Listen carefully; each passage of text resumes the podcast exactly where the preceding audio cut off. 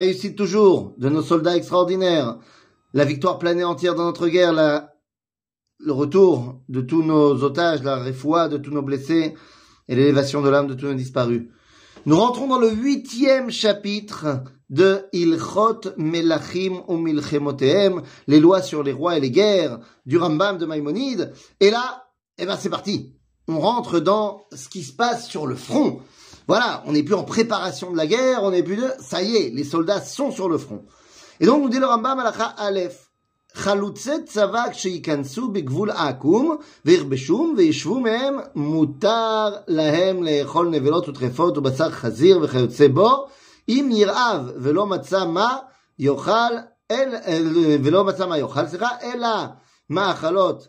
אלו האסורות, וכן שותה יין נסך מפי השמועה, למדו, ובתים מלאים כל טוב, ערפי חזירים וכיוצא ba'em.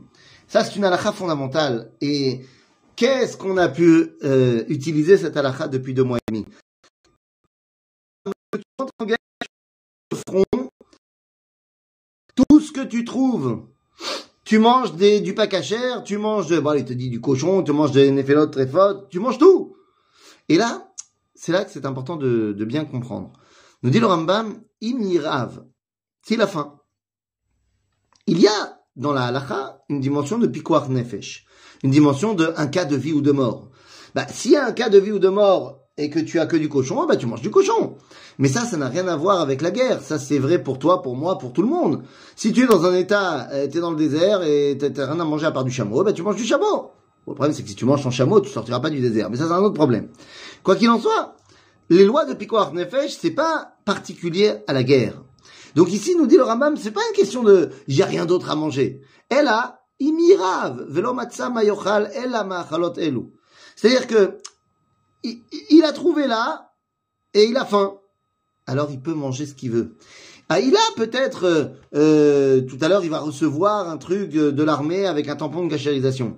Ben non, il doit pas se prendre la tête à ce niveau-là. Il doit manger ce qui lui fait plaisir. Pourquoi? Parce qu'il doit être en capacité de continuer la guerre. Il est tout le temps sur le qui-vive. Et il boit ce qu'il veut, il mange ce qu'il veut. Et d'ailleurs, c'est ce que nous dit le Rambam, c'est ce que veut dire le verset lorsque la Torah nous dit qu'on va conquérir Eretz Kenan et qu'on va trouver là-bas Batim Meleim Koltuv. Mazé Batim Meleim Koltuv, eh bien nous dit le, le, le Rashi, le, le, Talmud, qu'on va trouver du bacon. Et oui, les Cananéens, semble-t-il, étaient passés maîtres dans l'art de préparer un bon cochon bien comme il faut. Eh bien, c'est ça la bracha que Dieu nous donne quand on va rentrer en terre de Canaan. C'est-à-dire qu'on va pouvoir manger du bacon. C'est ça bracha? C'est fou. Mais ça veut bien dire que lorsque le soldat est à la guerre, eh bien, il ne doit pas se poser des questions de cache-route. Il doit manger pour être en bonne forme et bonne santé, pour ne pas se prendre la tête, pour pouvoir continuer.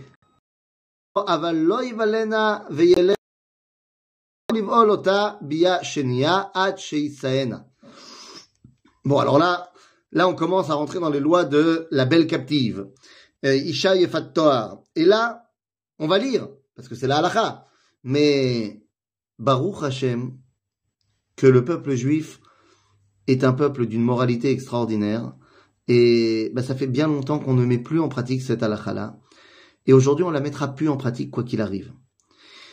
Oui, on connaît cette histoire de cette jeune fille euh, arabe israélienne qui a fait une, un devoir de thèse de Toar Sheni, donc de master, disant que les soldats d'Israël sont racistes. Et quel est son postulat de départ? Eh bien, c'est de dire que elle a fait une étude dans toutes les armées du monde, dans le monde entier depuis mille ans, d'après tout, ce qu'on a comme témoignage, même plus que mille ans, je crois. Elle a vu que toutes les armées qui étaient en place depuis longtemps sur une population civile et qui la dominait, eh bien, ça n'existe pas qu'il n'y ait pas de viol perpétré par les armées sur les populations civiles. Or, Israël, d'après ses dires, eh bien, est en état de conquête incessante et l'armée israélienne, eh bien, domine les populations civiles euh, arabes. Et pourtant, depuis 70 ans, il n'y a pas de viol de soldats israéliens sur des femmes arabes. C'est la preuve que les soldats israéliens sont racistes. Non, c'est la preuve que nous, on est des gens bien.